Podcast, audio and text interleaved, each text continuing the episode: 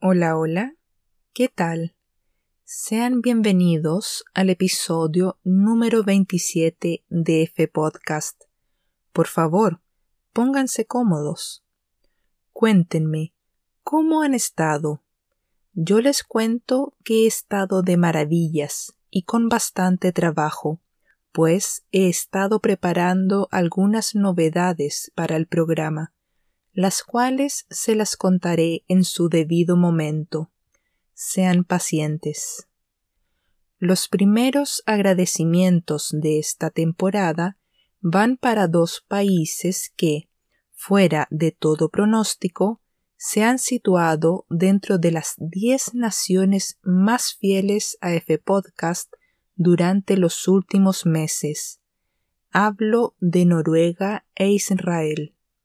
Para serles sincera, me sorprende bastante que dos países con un bajo número poblacional y, aparentemente, con poca relación con el español, sean unos de los más asiduos oyentes del programa.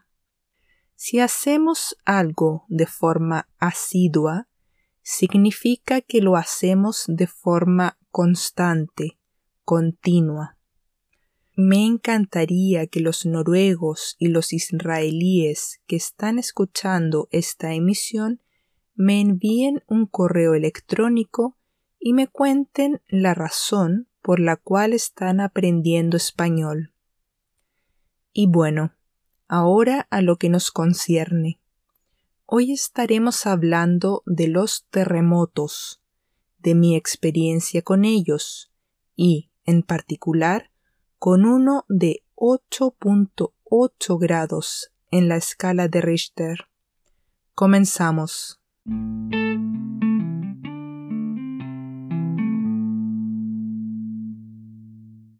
Esto de ser chilena. La verdad, no es tan fácil definirlo. Creo que para algunos pueblos es fácil definir su identidad, o, al menos, mencionar elementos que sean típicos o característicos de su país. Para nosotros, los chilenos, ese no es necesariamente el caso. Chile, como buen país latino, tiene características en común con sus pueblos vecinos. No hay muchos rasgos que podamos decir que son exclusivamente de Chile. Si hay algo que es puramente chileno, son los terremotos y las réplicas. En este contexto, las réplicas son los sismos que se producen después del gran terremoto, las cuales pueden ser casi tan desastrosas como el evento principal. Ah, pero ustedes me dirán que, por ejemplo, Japón y México también tienen terremotos. Claro que sí, están en lo correcto. Sin embargo, en esta ocasión, yo estoy hablando de unas bebidas alcohólicas chilenas. Ya que Chile posee una marcada historia en relación a los sismos, también hemos creado dos bebidas alcohólicas en honor a ellos, el terremoto y la réplica. Estas preparaciones, a pesar de ser más bien dulces, como imaginarán, son bastante fuertes en términos de alcohol, ya que tienen el poder de hacerte dormir por un día completo.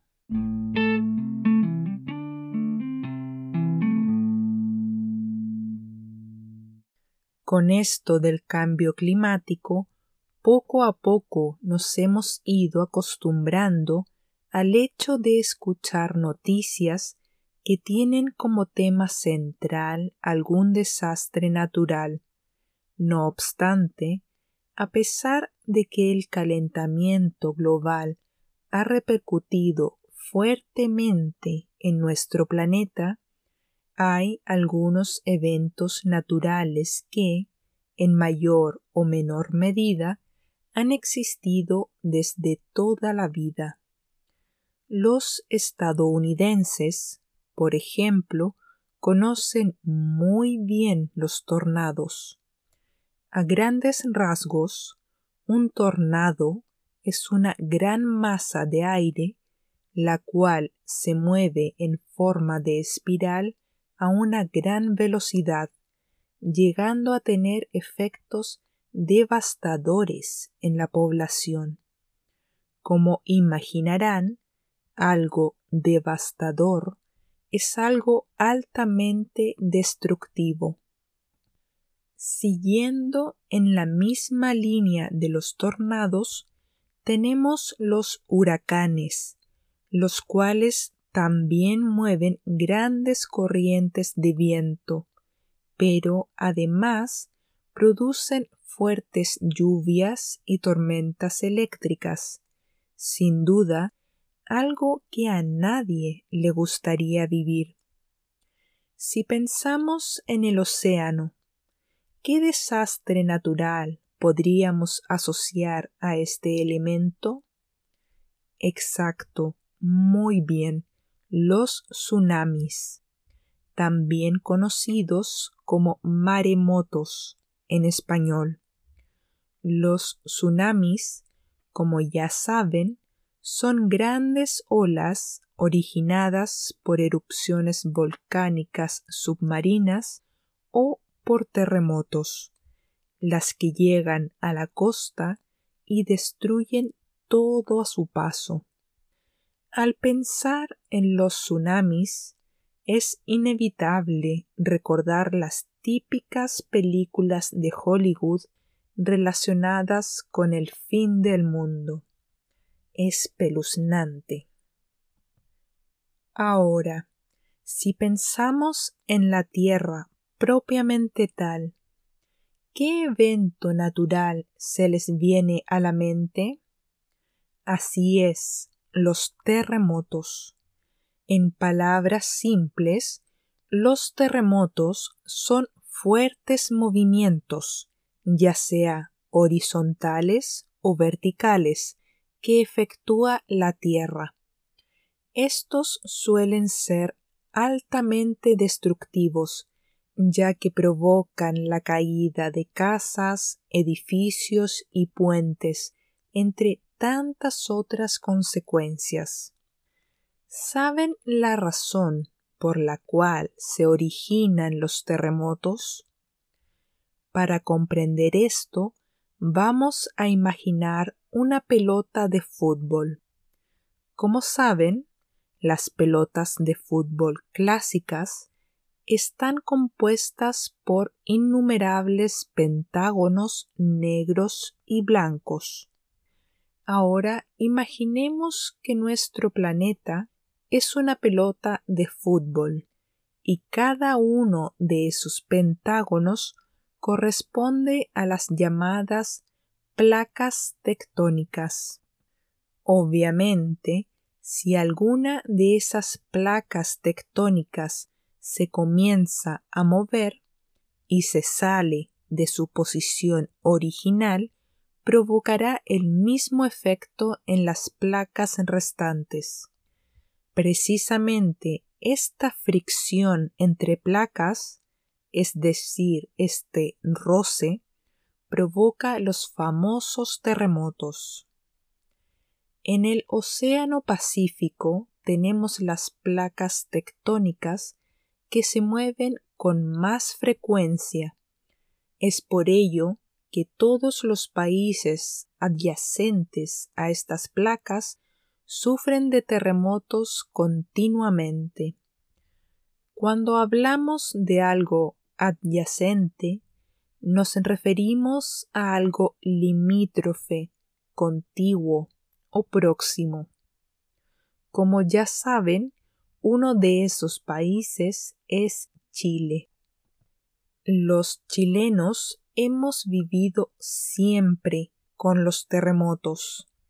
De hecho, También existen los términos sismo y temblor, aparte de terremoto, los que técnicamente no tienen mucha diferencia entre sí en cuanto a su significado. Sin embargo, para nosotros los chilenos, en nuestro lenguaje cotidiano, solemos llamar sismo a los movimientos de baja intensidad, temblor a los de mediana y terremoto a los de alta. Para nosotros, un terremoto, es decir, un movimiento de alta intensidad, recién sería algo así como un movimiento telúrico de 8 grados en la escala de Richter. Yo, como buena chilena, he vivido miles de sismos y temblores durante mi vida. Sin embargo, ahora les contaré sobre mi experiencia con un terremoto de 8.8 grados en la escala de Richter. Sí, tal como lo oyen.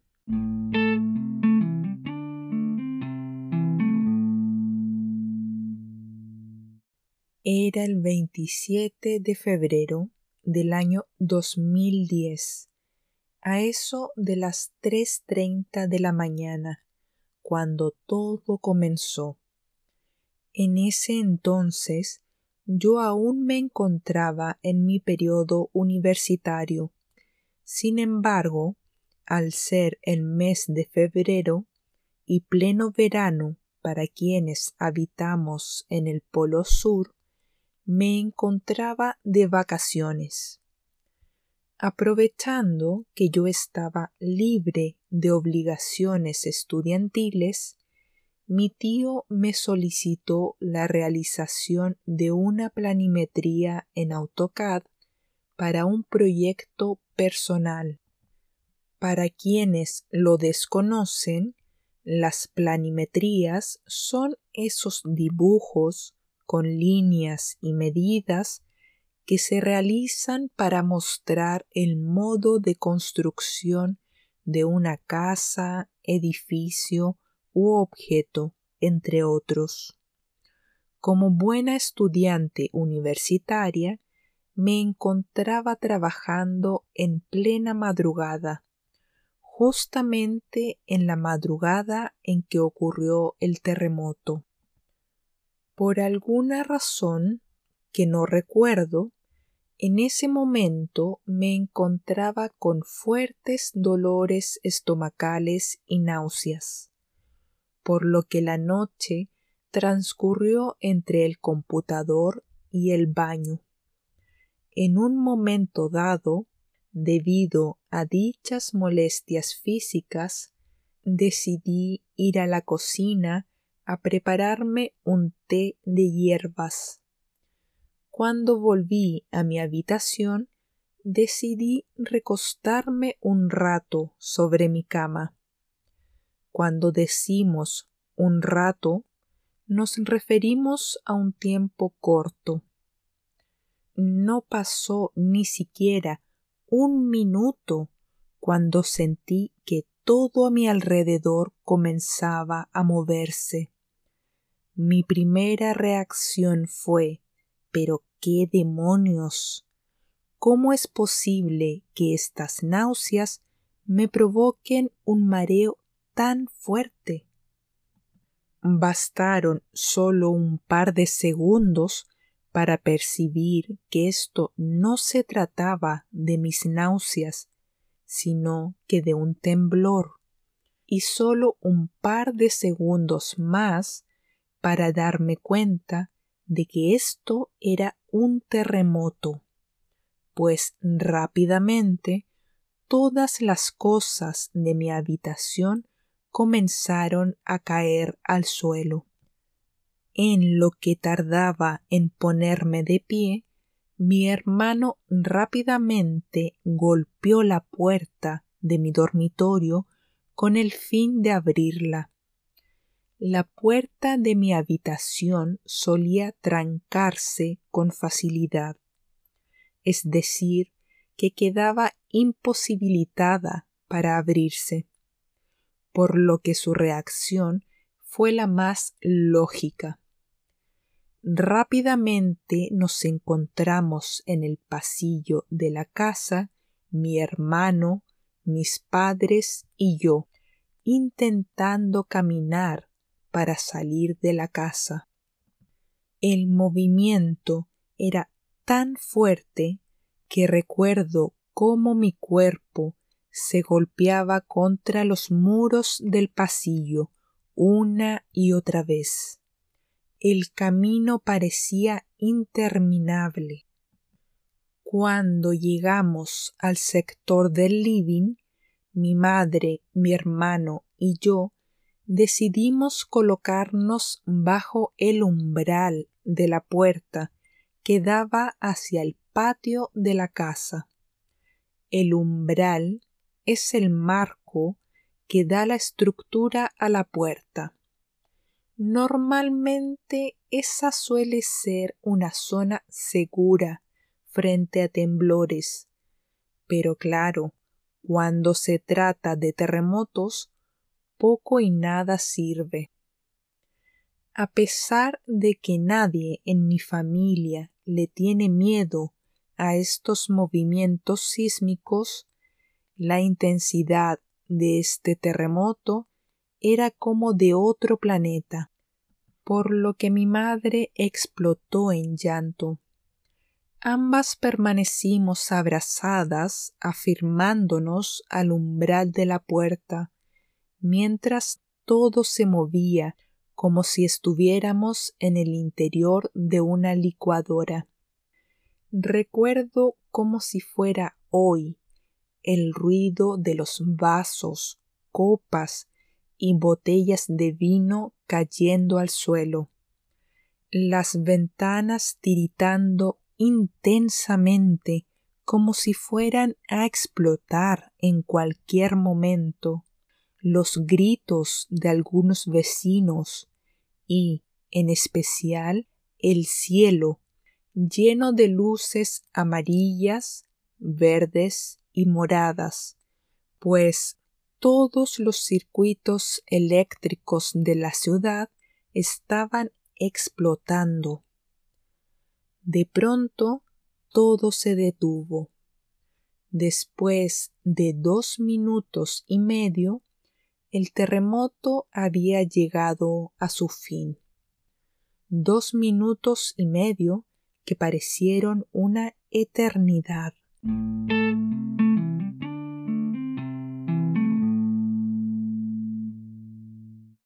Habíamos vivido el movimiento sísmico más fuerte de nuestras vidas, un terremoto de 8.8 grados en la escala de Richter. Era de madrugada y estábamos choqueados, sin poder ver nada en la oscuridad y con la luz cortada, decidimos ir inmediatamente a la casa de un familiar, el cual vivía a unas dos cuadras de la nuestra. Necesitábamos conversar, necesitábamos compañía. Ellos estaban en el mismo estado que nosotros. En medio de la oscuridad, la noche transcurrió entre conversaciones y réplicas, las que eran casi tan fuertes como el sismo principal. Uf, fue una noche compleja. Una vez asomado el sol, decidimos salir a caminar por el vecindario o barrio. A pesar de que todas las casas estaban en buen estado, recuerdo que a una casa esquinera se le había caído el muro lateral por completo, el cual quedó obstaculizando la vereda o acera. Lo más sorprendente era que todos los negocios estaban agolpados con gente tratando de comprar, es decir, repletos de gente, pues todos, gatillados por una psicosis colectiva, estaban intentando abastecerse con alimentos y productos de primera necesidad. En nuestro caso, solo logramos comprar pan. Comunicarse con los familiares fue todo un tema. En estas situaciones, ya que todo el mundo quiere saber noticias de sus seres queridos, las líneas telefónicas tradicionales suelen colapsar. Afortunadamente, en el caso de nuestra familia, nadie sufrió daños, a excepción de un familiar que debió vivir el terremoto al interior de un ascensor. Las horas siguientes fueron siempre lo mismo, ver noticias. El terremoto había tenido su epicentro en las cercanías de la ciudad sureña de Concepción, a unos 30 kilómetros de profundidad. El epicentro es el punto de origen de un sismo y en donde además se registra la mayor intensidad.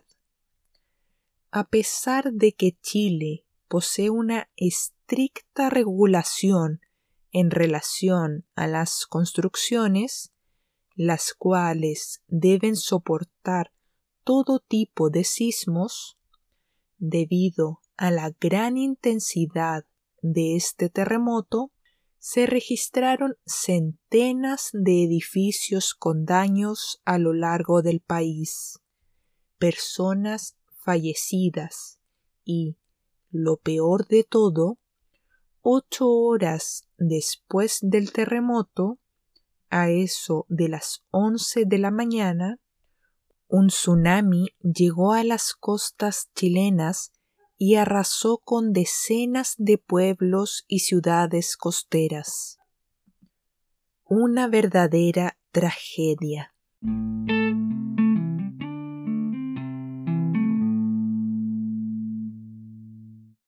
Cuando era pequeña me encantaban los temblores e incluso siempre soñaba con vivir un gran terremoto. ¿Absurdo? Claro que lo es. Creo que todos los humanos tenemos cierto grado de morbo en nuestro interior. El morbo es esa atracción hacia situaciones que, en estricto rigor, no deberían generar atracción. Después de que viví el terremoto de 8.8 grados en la escala de Richter, ese morbo desapareció por completo. Actualmente, a pesar de que, tal como la mayoría de los chilenos, no le temo a estos movimientos telúricos, sí les tengo un enorme respeto. Los terremotos han causado tragedias a lo largo de todo el mundo, en especial en Chile. Por respeto a las víctimas, lo mínimo que podemos hacer como seres humanos es sopesar estas situaciones y actuar con responsabilidad.